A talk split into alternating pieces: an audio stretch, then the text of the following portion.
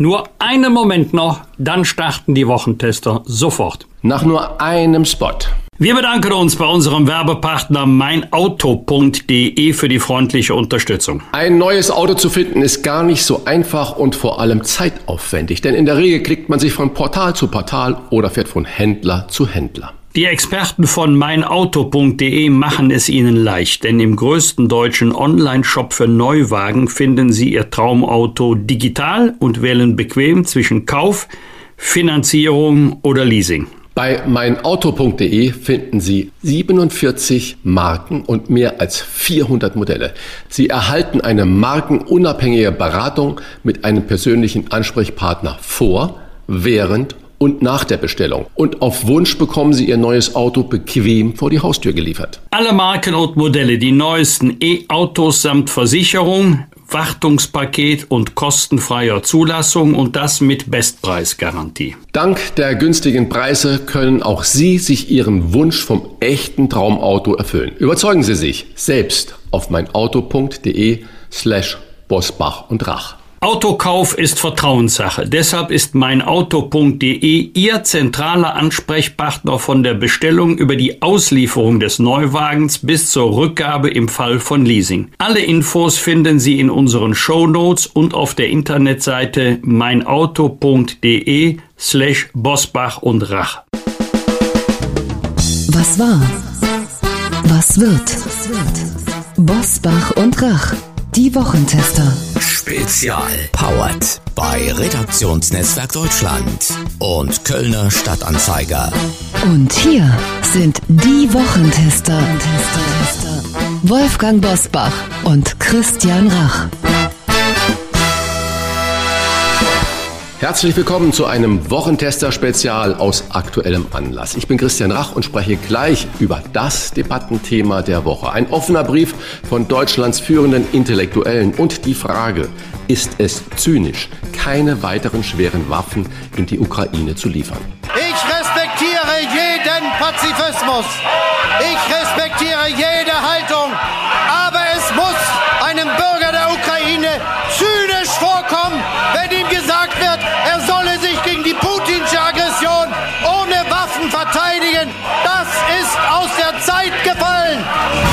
Wow, das war ein O-Ton von Bundeskanzler Olaf Scholz. Und wir sprechen heute mit Ranga Yogeshwar. Ich zitiere nochmals. Keine weiteren Lieferungen von schweren Waffen an die Ukraine haben 28 Prominente in dieser Woche in einem offenen Brief an Bundeskanzler Olaf Scholz gefordert und vor dem Risiko eines dritten Weltkriegs gewarnt. Zu den Unterzeichnerinnen und Unterzeichnern gehört unter anderem Alice Schwarzer, Dieter Nuhr, Edgar Selge und Judy C. Ebenfalls unterschrieben hat einer der profiliertesten Wissenschaftsjournalisten dieses Landes, der, davon können wir bei ihm natürlich sicher ausgehen, nicht einfach so irgendeinen Brief unterschreibt, nur weil da ein paar andere prominente Namen dabei sind. Wie viel Pazifismus können wir uns leisten, wenn in der Ukraine täglich Menschen sterben und wo zieht er die Grenze bei schweren Waffen? Das fragen wir den Mitunterzeichner Ranga Yogeshwar. Herzlich willkommen bei den Wochentestern, lieber Ranga. Hallo. Es muss einem Bürger der Ukraine zynisch vorkommen, wenn ihm gesagt wird, er solle sich gegen die putinsche Aggression ohne Waffen verteidigen. Das ist aus der Zeit gefallen. Mit diesen Worten, wir haben es ja gerade von Bundeskanzler Olaf Scholz nochmal im Originalton gehört, hat er ungewohnt emotional Panzerlieferungen der Bundesrepublik Deutschland verteidigt. Und jetzt die direkte Frage an dich, Ranga, bist du ein Zyniker? Nein, und äh, vielleicht hatte Herr Scholz diesen Brief überhaupt noch nicht gelesen, denn das steht ja nicht im Brief drin. Es geht ja nicht darum, die Ukraine alleine zu lassen oder davon auszugehen, die sollen sich ergeben. Das steht nicht drin. In dem Brief geht es um eine Eskalationsstufe, bei der durch schwere Waffen etwas passieren könnte, was wir alle nicht wollen. Das steht drin. Scholz ist aber nicht der Einzige, der da euch kritisiert. Diese Leute verurteilen uns zum Verschwinden, schreibt die Spiegelautorin und Ukrainerin Jewgenika Belorusets. Aus Kiew. Der Musiker Wolfgang äh, Müller spricht von Täter-Opfer-Umkehr in Reinkultur und der Politologe Thomas Jäger wirft euch Naivität vor. Ich zitiere nochmal, was Wolfgang Müller da genau geschrieben hat. Was mit der Ukraine passiert, ist das staatliche Äquivalent zu einer Vergewaltigung durch den Ex-Mann mit angedrohter Vernichtung bei Gegenwehr. Was entgegnest du denn all diesen Stimmen? Also zunächst einmal, das klingt vielleicht äh, komisch, habe ich Verständnis für diese Stimmen. Warum? Weil wir alle, wenn wir ehrlich sind, ein atemberaubendes Gefühl der Ohnmacht empfinden. Äh, wir sitzen da, wir sehen einen Krieg, äh, wir sehen eine russische Aggression, ein Bruch des Völkerrechts, wir sehen zerbombte Städte und all die furchtbaren Dinge, die mit einem Krieg einhergehen. Und alles das induziert natürlich in jedem von uns, das wäre nicht normal, wenn es anders wäre, ein Gefühl zu sagen, wir müssen handeln. Und jetzt kommt eben dieses Furchtbare, dass wir in gewisser Weise dieses Unrecht sehen und auf der anderen Seite blockiert werden. Und das führt natürlich einfach zu einer Verzweiflung. Und im Kontext dieser Verzweiflung verstehe ich viele Stimmen, die sagen, ja, da muss man doch jetzt handeln. Der Kernpunkt dahinter ist allerdings, dass wir nach der verständlichen emotionalen Anteilnahme, die wir alle haben, jetzt im Grunde genommen sagen, wir müssen dem helfen. Das ist doch völlig normal. Aber wir verkennen dabei, dass diese Hilfe, wenn sie eskaliert, zu etwas führen kann, was grotesk ist. Und das ist genau diese, dieses Spannungsfeld, in dem wir sind. Wir sehen Herrn Zelensky, der sozusagen stellvertretend für die vielen tapferen Ukrainer sagt, hey, helft uns und wir auf der anderen Seite manchmal blockiert sind. Ich erinnere zum Beispiel ähm, im März, wo Herr Zelensky die NATO darum bat, eine Flugverbotszone einzurichten. Und jeder, der auch nur äh, ein Funken Ahnung hat, was das bedeuten würde, würde sagen, ja, das ist wunderbar, weil dadurch wird die Ukraine geschützt äh, oder zumindest ein Teil davon wird geschützt. Und dann kommt ein NATO-Chef Stoltenberg und macht sehr deutlich, das ist eine rote Linie und das wird man nicht machen. Das heißt, wir erleben momentan permanent diese Dissonanz zwischen Menschen, die angegriffen werden, die um Hilfe schreien und auf der anderen Seite natürlich dieses schwer auszuhaltende Gefühl, dass man an der einen oder anderen Stelle sagt, wir können, wir dürfen euch an der Stelle nicht helfen. Das ist ja, darf ich nochmal nachfragen? Wenn die Ukrainer sich nicht mit schweren Waffen, uns geht ja nicht nur um deutsche Waffen, sondern äh, da sind wir ja nur ein Teil dieser internationalen mhm. Allianz, verteidigen dürfen, sollen sie dann gegen Putin aufgeben? Oder weiter gefragt, ist es nicht ein verheerendes Signal an Putin? Ist das nicht ein Kotau vor dem Recht des Stärkeren? Ich habe vorhin das zitiert, was Wolfgang Müller gesagt hat. Wenn der mhm. Verwaltiger androht, bei Gegennähe vernichte ich euch. Wie, wie geht ihr damit um? Also was man vielleicht einfach mal versuchen muss, ist, und das ist sehr schwer in dieser äh, emotional sehr belastenden Zeit, einen Schritt zurückzugehen und die Frage zu stellen, wo soll das hinführen? Also wenn wir weiter schwere Waffen liefern, äh, wenn wir einen Moment, äh, darüber werden wir sicherlich noch sprechen, davon ausgehen, dass das Ganze nicht nuklear eskaliert, wo soll das hinführen? Und da, glaube ich, ist es wichtig, sich klar zu machen, es wird nicht so sein, dass eines schönen Tages die Ukraine aufsteht und sagt, so, die Russen haben sich zurückgezogen, also wir haben den Krieg gewonnen. Genauso wird es umgekehrt auch nicht passieren, dass Russland irgendwann sagt, wir haben den Krieg gewonnen, sondern wir werden hier genau das sehen, was wir in vielen anderen Ländern in den letzten Jahren gesehen haben, nämlich ein Ausmaß einer gegenseitigen Zerstörung, einer Destabilisierung eines immer wieder aufkommenden Konflikts an dessen Ende im Grunde genommen kein klassischer Sieg steht. Das heißt, wenn wir das zu Ende denken, dann wird es nur dadurch Frieden in der Ukraine geben können, dass es Verhandlungen gibt, dass es ein Friedensabkommen gibt und dass auf die Art und Weise beide Seiten, so komisch das klingt, einen Kompromiss finden, mit dem dieses Töten, dieses Morden beendet wird. Wenn man sich das klar macht, dann ist der nächste Schritt zu sagen, gut, Wir müssen also dafür sorgen, dass solche Verhandlungen so früh wie es geht wirklich mit aller Intensität geführt werden, weil alles andere führt am Ende nur zu einer weiteren Zerstörung.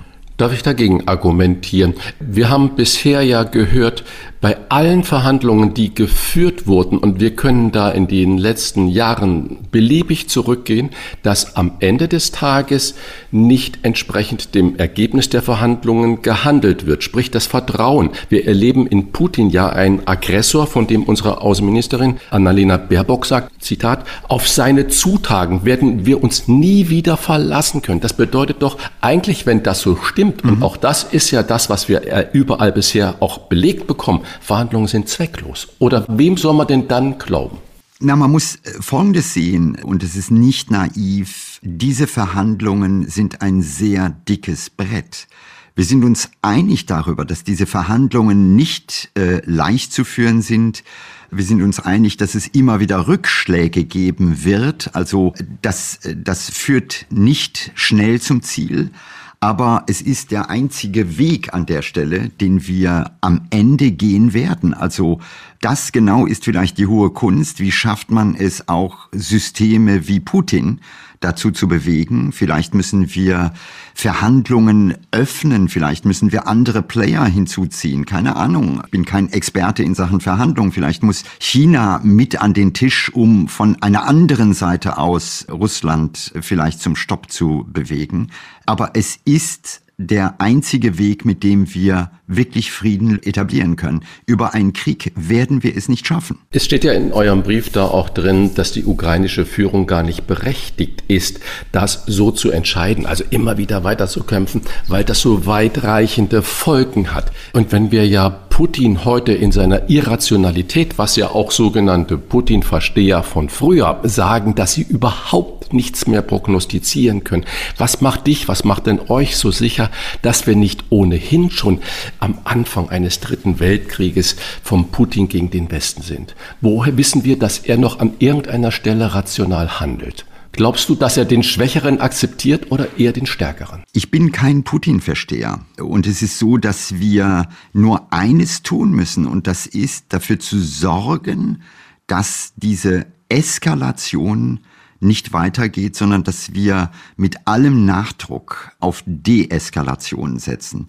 Die Forderungen, ich greife das nochmal auf, die legitimen Forderungen aus der Ukraine zu sagen, gibt uns noch mehr Waffen, die kann ich vollkommen verstehen. Diese Forderungen sind auch, wenn man tiefer drüber nachdenkt, nachvollziehbar. Also wenn man sich die Bilder von Mariupol anschaut, dann sage ich, wenn ich ein Bürger da wäre, würde ich sagen, das ist völlig egal, helft uns, selbst wenn ein Risiko des Atomkriegs gegeben ist, denn das, was wir im Moment erleben an Zerstörung, ist ja fast vergleichbar. Das kann ich aus der Perspektive verstehen. Aber auf der anderen Seite wissen wir alle, es gibt im Grunde genommen dieses Momentum. Und äh, wenn wir aus der Geschichte lernen, das ist manchmal schwer. Es gibt äh, ein fantastisches Buch von Christopher Clark, der bekannte Historiker der Oxford University. Der hat ein Buch geschrieben, äh, eine scharfsinnige Analyse über den Ersten Weltkrieg. Das Buch heißt Die Schlafwandler.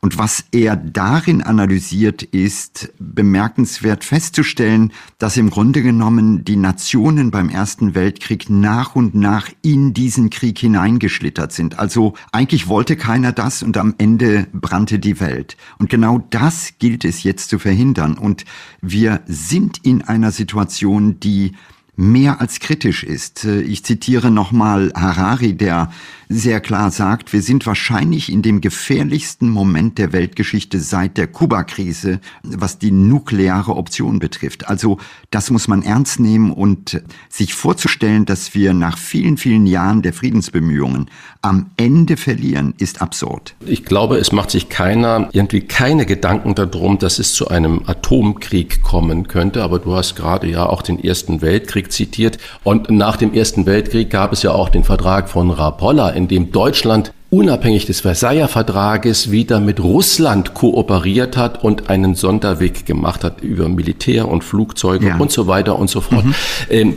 Und Ist es das nicht wieder, was uns, auch Grund unserer langen Geschichte, haben wir uns entschlossen, uns nicht an Kriegen zu beteiligen und wenn dann nur humanitär. Und wenn wir jetzt den Völkermord und das Vorgehen von Putin in der Ukraine sehen, hat dann Deutschland nicht gerade wegen seiner Nazi-Vergangenheit die moralische Pflicht, mitzuhelfen, dass Putin gestoppt werden kann. Es ist, glaube ich, ein Fehlschluss. Und der Fehlschluss liegt darin, dass äh, wenn man mit Menschen spricht, ich, ich erinnere mich an Gespräche mit älteren Menschen, die im Krieg waren, im Zweiten Weltkrieg, und wenn es eine Konsequenz gibt, übrigens auch heute sogar Freunde von mir erzählen, dass die, die Großväter die sind, insofern sie den Krieg miterlebt haben, die sagen, Krieg ist keine Option. Das ist im Grunde genommen die große Lektion, die nach dem Zweiten Weltkrieg auch in Deutschland stattfand, zu sagen, liebe Leute, nie wieder Krieg. Das ist eine Entgleisung der Menschlichkeit, eine Regression des, äh, des Humanismus und führt am Ende nur zu Leid. Also nach den Erfahrungen wir jetzt wieder sozusagen in den Krieg gehen, ist absurd. Rankert, völlig d'accord mit diesen Dingen, aber wir haben Krieg. Das können wir nicht wegdiskutieren, ob man das militärische Spezialoperation nennt oder Angriffskrieg, spielt am Ende des Tages keinerlei Rolle. Wir haben Krieg. Und wenn Alice Schwarzer schreibt, es braucht einen Kompromiss, dann muss man natürlich fragen, welcher Kompromiss ist damit gemeint? Und wenn wir sagen, wir können uns nicht einmischen, du hast ja gerade auch die, die Älteren zitiert, während den Anfängen sagen in Deutschland natürlich normalerweise genau diejenigen, Intellektuellen, die jetzt diesen offenen Brief mit unterzeichnet haben, in Bezug zum Beispiel auf Rechtsextremismus, der ja auch bei uns und in vielen Teilen Europas ein Riesenproblem ist, wo wir ja da sagen, wir müssen uns dagegen wehren. Warum gilt denn diese Warnung nicht für die Ukraine? Wir können doch feststellen, Putin ist da nicht zu stoppen. Und wo wollen wir denn sagen, wo hört der auf? Warum können wir da nicht sagen, wir müssen da eine Grenze ziehen? Also es geht ja darum, dass in dem Brief, und das ist auch meine persönliche Position, es nicht heißt, wir halten uns raus. Äh, wir unterstützen die Ukraine. Man muss sich mal klar machen, auf der einen Seite, Deutschland hat über Nacht eine lange außenpolitische Position verlassen, ist jetzt ein Land geworden, was tatsächlich Waffen in Krisengebiete liefert. Aber der Fokus ist auf Defensivwaffen. Der Fokus ist natürlich auf den ganzen ökonomischen Sanktionen, die ebenfalls mit einer gewissen zeitlichen Verzögerung greifen. Äh, das ist ein Riesenopfer auch in gewisser Weise von uns. Also wir Europäer, wir Deutschen zahlen dafür einen sehr hohen Preis, äh, wenn man das auch mal international vergleicht. Das sieht in den USA anders aus. Also bei uns würgen wir an vielen Stellen möglicherweise unsere Wirtschaft ab. Äh, wir haben eine katastrophale Inflation. Wir haben die Frage nicht nur wirtschaftlich, die da äh, gekoppelt sind. Es geht fast um den inneren Frieden an irgendeiner Stelle. Also da engagieren wir uns. Das ist überhaupt keine Frage. Und das sollten wir auch in Zukunft tun. Aber der entscheidende Punkt ist, gibt es eine Grenze, bei der wir in etwas kommen, was wir, glaube ich, alle nicht wollen? Und deine Frage ist, was heißt Kompromiss? Natürlich ist es so, dass am Ende Verhandlungen immer mit einem Kompromiss enden. Das ist quasi inhärent im Begriff von Kompromiss.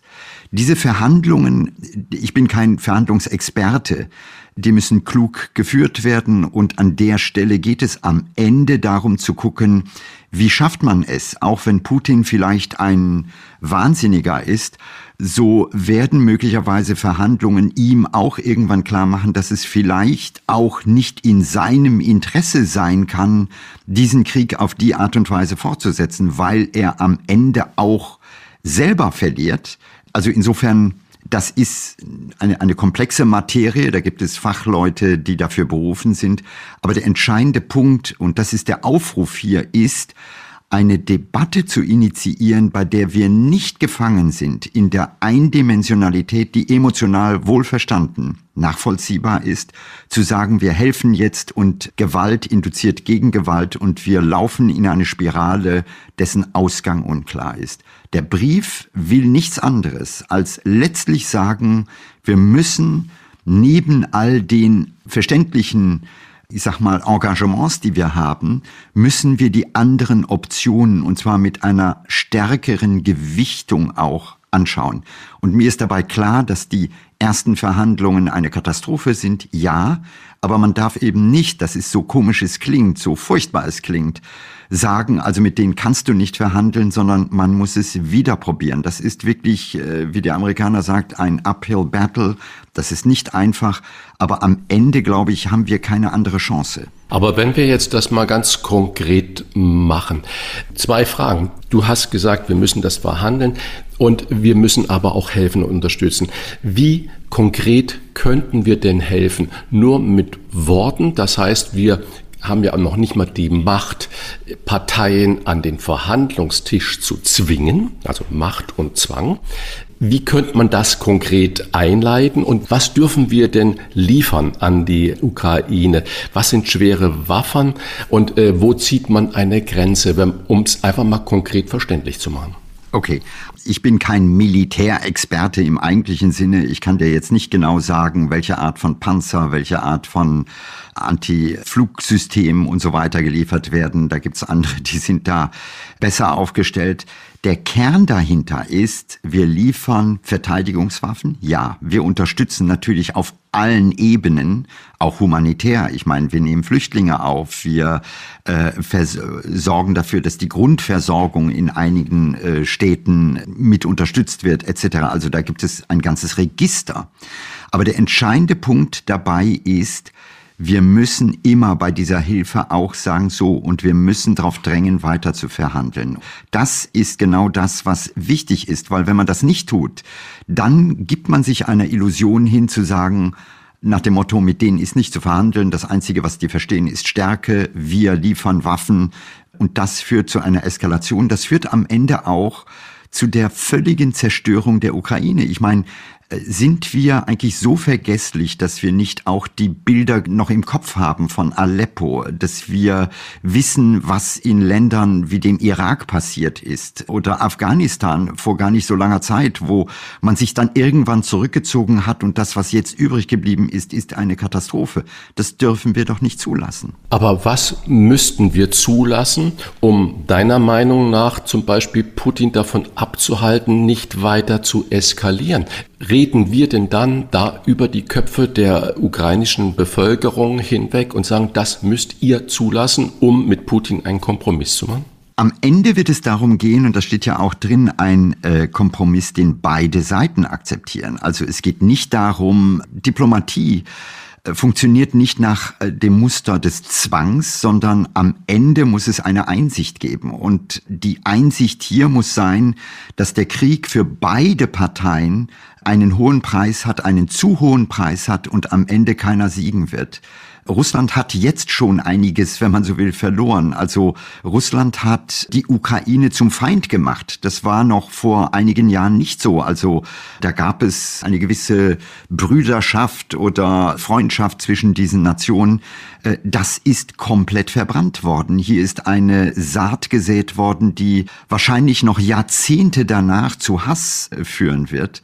Also insofern, es geht darum, an der Stelle immer wieder zu sagen, gut, wo sind die Interessen und wie schaffen wir es auf der Basis ein Ceasefire, also ein Ende der, der Gewalt und möglicherweise dann auch einen Frieden auszuhandeln. Äh, ich meine, diese Situation erleben wir auch in anderen Ländern und es gibt Friedensverhandlungen, die sich über Jahrzehnte ziehen. Auch wenn sie schwer sind, müssen sie weitergeführt werden. Olaf Scholz hat die Tage im ZDF-Interview gesagt, er reist nicht nach Kiew, weil Bundespräsident Steinmeier ausgeladen wurde. Ist dann diese Haltung, wenn ich jetzt deiner Argumentation folge, nicht absolut kontraproduktiv? Müsste er da nicht dann über diesen Affront Steinmeier gegenüber hinwegsehen das könnte er ja auch thematisieren in Kiew und trotzdem nach Kiew reisen und versuchen, seinen Einfluss als Bundeskanzler der Bundesrepublik Deutschland genau für Verhandlungen, seinen Einsatz da stark zu machen? Also ich glaube, dass er das an anderen Stellen macht, denn die äh, tiefere Frage ist, wer wird hier mit wem verhandeln, damit am Ende Frieden herrscht? Äh, ist das nur die Ukraine und Russland? Ist das möglicherweise genauso der Westen, die USA? Also ich glaube, alleine wer hier mit wem verhandelt, wird dabei eine ganz wichtige Rolle spielen.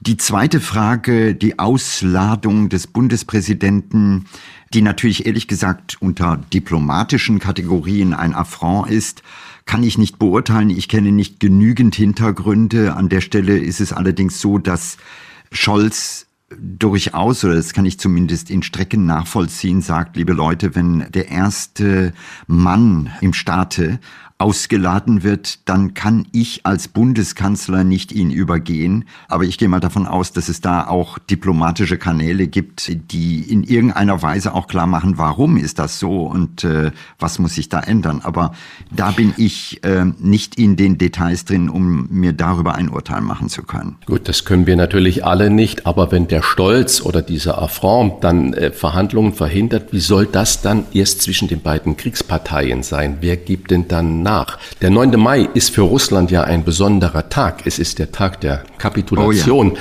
der deutschen Armee von 45. Also das Ende des Zweiten Weltkrieges. Und nun gibt es ja nicht wenige Experten, die prophezeien, dass Putin genau an diesem 9. Mai, weil er so symbolträchtig ist und so wirklich geschichtlicher gefüllt ist, den Sieg in der Ukraine feiern will. Was könnte das nur mal im Bereich der Spekulation, was könnte das denn für ein Sieg darstellen, nachdem schon so viel da kaputt ist. Ist das die Annexion von Donbass, von Luhansk, von der Krim? Ich glaube, der, der erste Punkt wäre, vielleicht wäre das das Beste, was uns passieren könnte.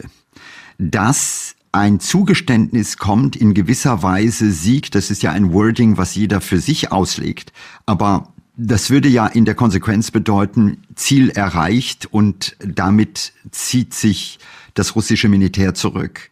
Ich hoffe ehrlich gesagt, dass es vielleicht zu so einem Statement kommt, weil es natürlich auch dann ein Signal wäre zu sagen, gut, wenn es nur das war und in der Folge muss man das dann in Verhandlungen festzurren und sagen, gut, manchmal ist das ja die Absurdität, äh, am Ende wollen beide als Gewinner herausgehen.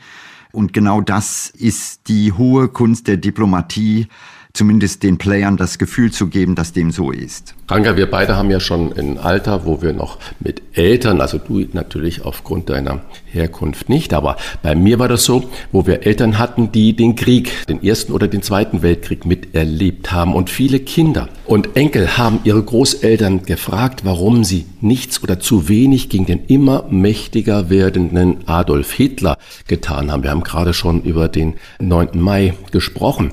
Hast du nicht Angst, dass deine Kinder dich das bei Putin auch eines Tages fragen könnten. Papa, warum also hast du einmal, mir nicht mehr gemacht? Äh, ja.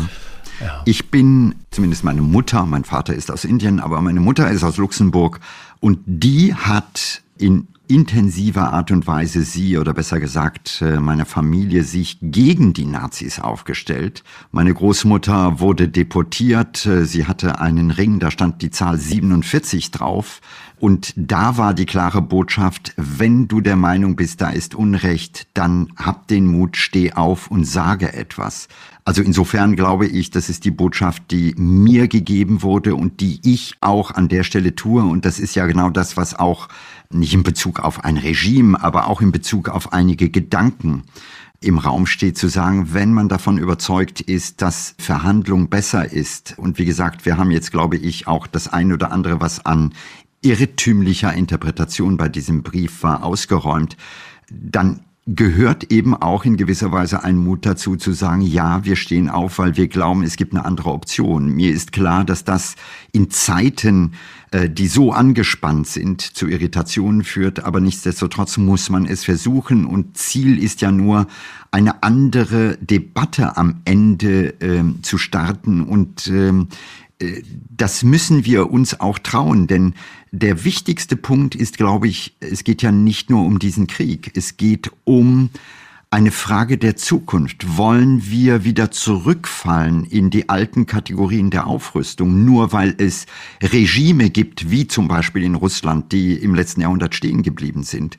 Wollen wir eine neue äh, Rüstungsspirale in Gang setzen, die so viele Mittel blockiert, die für andere Dinge, die in dieser nächsten Generation entscheidend sind, Klimawandel und, und, und, blockiert werden. Also äh, da geht es um mehr. Es geht auch darum zu sagen, schaffen wir es dieses Mal im Gegensatz zu den vielen, vielen Konflikten, die wir vorher hatten, ein Konflikt, auch wenn er losgegangen ist, trotzdem mit friedlichen Mitteln irgendwie beizulegen. Wir sind überzeugt, dass gerade auch von Deutschland ausgehend entscheidend zu einer Lösung des Ukraine-Krieges beigetragen werden kann, und zwar ohne die Lieferung von schweren Waffen. Eine Lösung, die auch vor dem Urteil der Geschichte Bestand hat. Wie diese Lösung aussehen kann, darüber haben wir gesprochen mit Ranga Yogeshwar. Danke, dass du uns deine Position ausführlich erläutert hast und ich sag bis ganz bald. Ja, Danke auch. Danke und hoffen wir, dass es nicht weiter eskaliert. Klar. Fragen und Anregungen für Bosbach und Rach? Kontakt at diewochentester.de Wir bedanken uns bei unserem Werbepartner Novafon für die freundliche Unterstützung. Viele von Ihnen kennen das. Die Getränkekiste unglücklich angehoben, nachts abgeknickt auf dem Kissen gelegen, mit den Zähnen geknirscht oder zu lange vorm Bildschirm gesessen. Und schon machen sich unangenehme Schmerzen breit. In solchen Fällen, aber auch bei Krankheitssymptomen wie Muskel- und Gelenkerkrankungen, kann Novafon mittels lokaler Vibrationstherapie sanft und tiefenwirksam Schmerzen lindern und Verspannung lösen. Novafon ist ein geprüftes Medizinprodukt, made in Germany dessen Wirksamkeit klinisch bewiesen ist. Die Anwendung ist einfach, denn Sie benötigen lediglich eine freie Hand und eine bequeme Sitzposition, um effektiv und ganz ohne Medikamente Schmerzen wegzumassieren. Eine App kann Sie dabei unterstützen. Novafon ist offizieller Regenerationspartner der deutschen Leichtathletik-Nationalmannschaft. Testen Sie diese bewährte Methode zur Schmerzlinderung und zum Lösen von Verspannungen unter novafon.de geschrieben Nordpol Otto Viktor Anton Friedrich Otto Nordpol.de. Mit dem Gutscheincode BOSBACHRACH15, alles zusammengeschrieben, erhalten Sie 15% Rabatt bei einem Mindestbestellwert von 49 Euro. Das Angebot gilt bis zum 30.06.2022. Hier noch einmal der Gutscheincode. Bosbach-Rach in einem Wort geschrieben, 15 direkt dran. Bosbach-Rach 15. Groß und zusammengeschrieben. Alle Infos zu Novafone und den entsprechenden Link zu unserem Bosbach und Rach Angebot finden Sie selbstverständlich auch in unseren Show Notes. Das war unser Wochentester-Spezial mit Ranga Yogeshwar. Wenn Sie Kritik, Lob oder einfach nur eine Anregung für unseren Podcast haben, schreiben Sie uns auf unser Internet und auf unserer Facebook-Seite. Fragen gerne per Mail an kontakt@diewochentester.de und wenn Sie uns auf einer der Podcast-Plattformen abonnieren und liken, freuen wir uns ganz besonders. Danke fürs Zuhören. Was war? Was wird? Wolfgang Bosbach und Christian Rach sind die Wochentester. Ein maßgenau Podcast. Powered bei Redaktionsnetzwerk Deutschland und Kölner Stadtanzeiger.